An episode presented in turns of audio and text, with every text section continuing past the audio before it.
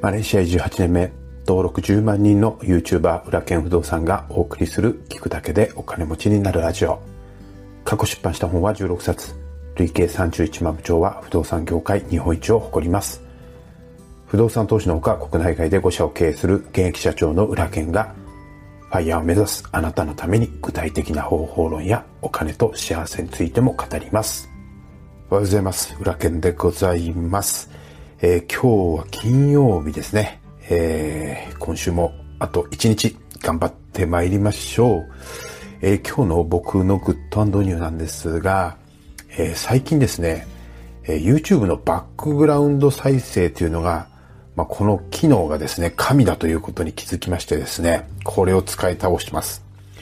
でですね、この YouTube のバックグラウンド再生っていうのは何かっていうと、まあ、見たいですね、動画を、まあ、後で、まあ、見ることができるという機能なんですよね。で、えー、Wi-Fi 環境がある時に、えー、それをやっておけば、えー、Wi-Fi がこうなかなか繋がらないだとかね、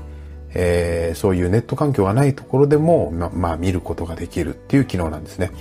で、これはですね、YouTube のプレミアメンバーになると使える機能になってまして、えー、このプレミアメンバーになると広告もね、えー、表示されませんし、で、えっと、まあ見たい動画をですね、こう、うん、後で、えー、こう見るためにですね、えー、勝手にダウンロードしておいてくれて、で、あとはですね、その、動画を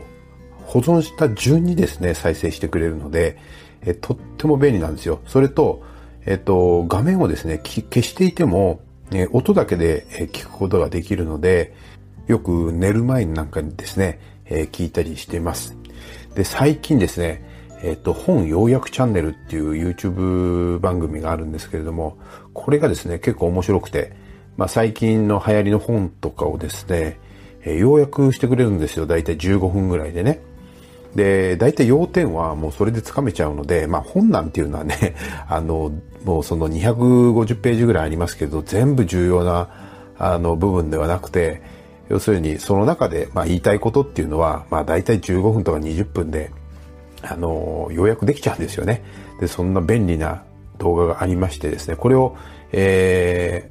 ー、保存しておいて、で、え順番に再生してくれるので、うん、とっても、あの、ながら勉強にですね、役立っています。えー、このプレミアメンバーなんですが、月々確か1000円だったんじゃないかな。めちゃくちゃ便利なので、もう、鬱陶しいね、広告も表示されませんし、すごく便利なので、この Voicy みたいな使い方がね、えー、できたりしますから、まあ、あの、僕はすごく安いと思います。ぜひですね、えー、勉強のために、まあ、の投資と思って、えー、1000円、えー、払う価値はあると思いますので、えー、ぜひ参考にしてください。えー、あなたのグッドニューもコメントで教えていただけると嬉しいです。さて、お知らせをまずさせてください。えー、裏剣不動産では、毎週日曜日に無料のオンライン大家塾をたっぷり1時間やってます。オンライン大家塾では YouTube では伝えきれない具体的な不動産投資のノウハウについて毎週テーマを変えてセミナーを行ってるんですね。で、今週のテーマはですね、空室対策です。えっ、と、先日ですね、僕も2部屋空いてるうちの1部屋決まりました。で、フリーレントでね、あの、7月分は、7月分ってちょっとおかしいですね。7月分ですね、今月の家賃は、えー、無料にするということでね、フリーレントを使って、まあ、入居を決定することができましたけれども、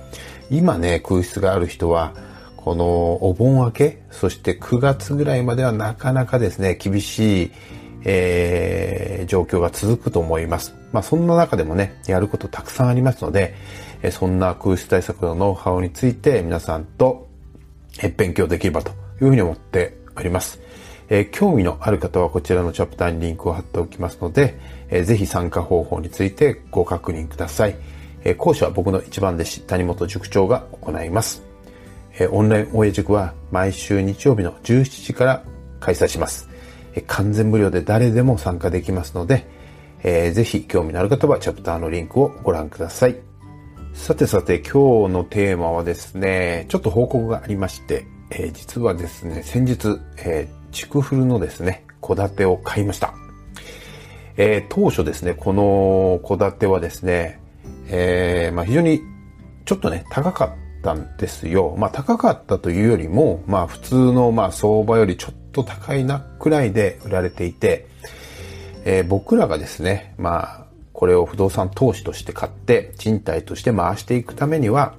まあ、この金額ではね、回らないなっていう、えー、そんな値段でした。ところが、えー、この物件をですね、無事4割安で、当初ね、当初のその希望小売価格じゃないですけど、まあオーナーさんが売りたかった価格から4割くらい安く買うことができました。で、え今日はですね、そんな、なんで4割安で買えたのか、みたいな話をしたいと思います。で最近ね、あの、僕が YouTube とかで、築古戸建てをね、初心者は、えー、築古戸建てを現金買いをした方が、えー、リスクがなくて、まあ、取っかかりとしてはとってもいいですよ、みたいな話を、まあ、してるんですが、まあ、僕はそんなことを言うので、なかなか裏剣さん買えないですよ、と。築古戸建てね、もう人気殺到ですよ、みたいな話が聞こえてくるわけなんですけれども、うん。まあそもそもね、不動産は必ず察し値をして買うものなので、まあそもそもね、掘り出し物なんか、あの、ないんですよ。うん、うちのね、谷本塾長も、えー、確か800万円ぐらいで、えー、売りに出てたものをね、480万円ぐらいで、えー、差し値をして買ってますしね。不動産は、基本的には、うん、差し値を買う、して買うものなんです。で、まあ、えー、今回買ったのはですね、え、築40年なんですけども、土地がですね、結構広くて、で、建物もですね、結構大事にリフォームをしつつ、まあ、使っていたみたいなので、結構しっかりしていて、あんまり直すとこがなさそうなんですよね。で、えっ、ー、と、スペックはですね、えー、通常皆さんが狙っている、まあ、500万円前後のね、3LDK みたいな、まあ、あの、典型的な築古戸建てではなく、えー、僕らが狙って、僕らっていうか、まあ、会社でやってるのね、狙ってるのは 5LDK みたいな大きな物件狙ってるんですよ。それなぜかというと、まあ、グループホームを、まあ、それでやるからなんですよね。なので、6畳の部屋が4室以上取れないと、まあ、採算が取れないので、まあ、必然的にそういう大きい物件を、まあ、えー、狙うしかないんですけども、逆に、うんと、まあ、通常の築古戸建ての投資では、あんまりですね、あんまりというか全然投資家が狙わないサイズなので、あの、結構ですね、売れずに放置されているのがいっぱいあるんですよね。で、当初ですね、この物件2000万円以上で出ていたんですけども、まあずっと高いままで、一切値引きしてくれない物件だったんですよね。で、どうせ、まあ、まあ、売れないだろうと。まあ、たまに、えー、情報を見る形で、えー、まあ何年か、まあ2、3年ぐらいかな、ずっとウォッチしていたんですけども、この4月になってですね、ぐっと値を下げてきたんですよ。で、これはと思ってですね、まあうちの谷本塾長にですね、見に行ってもらって、えー、早速内見をしてですね、まあその内見にですよ、まあ売り主さんも立ち会うことになったんですけども、まあ仲介会社の、まあ前も、前情報によると、まあこの売り主さんはですね、もう全然一銭も下げてくれないと。非常に厳しいですよ、みたいな感じで、結構冷ややかなんですよね。まあだからこそ、まあ2、3年も売れ残っちゃったってわけなんですけども、まあここに来てぐっと値を下げてきたので、あの、急いで現金化したいのかな、みたいな、うん、そんな事情が、えー、透けて見えてき、ました。でですね、え、こっからが本題なんですが、えー、実際に、この物件を見に行って、まあいいとなったら、まあ買い付けを入れるわけなんですけども、えー、収益不動産は、えー、その売りに出されている価格で、えー、買っていては、うん、儲からないわけですね、基本的には。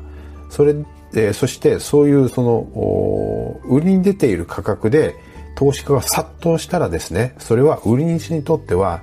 えー、安すぎたということになるので、まあ、通常は、えー、投資家が殺到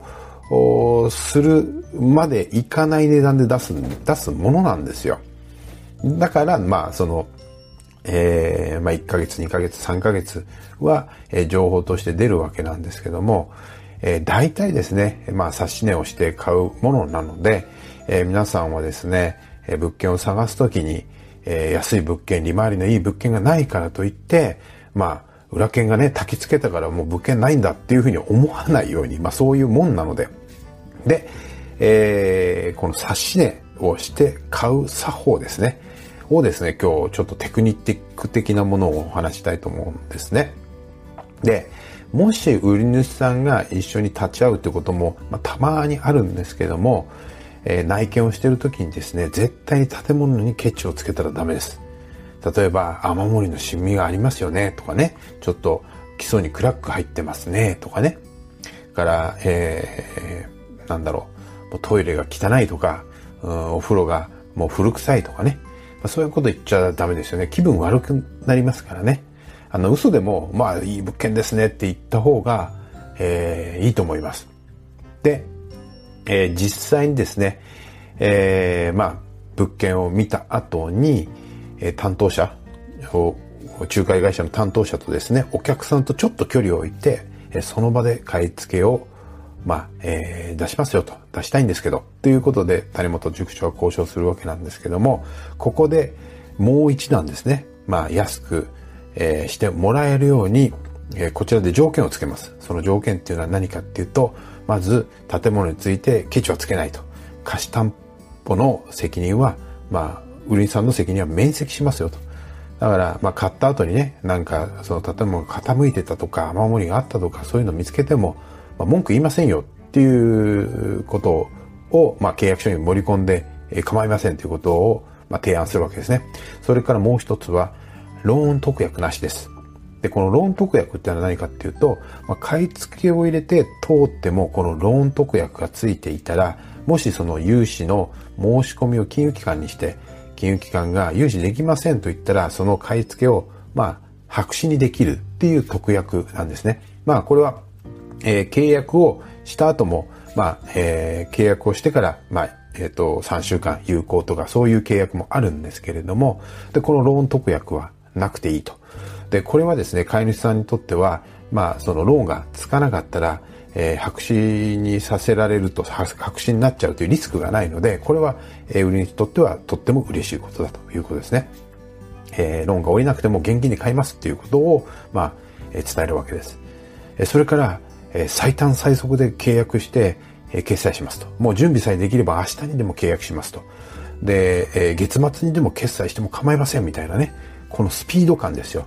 で、オーナーさんは、うん、まあ、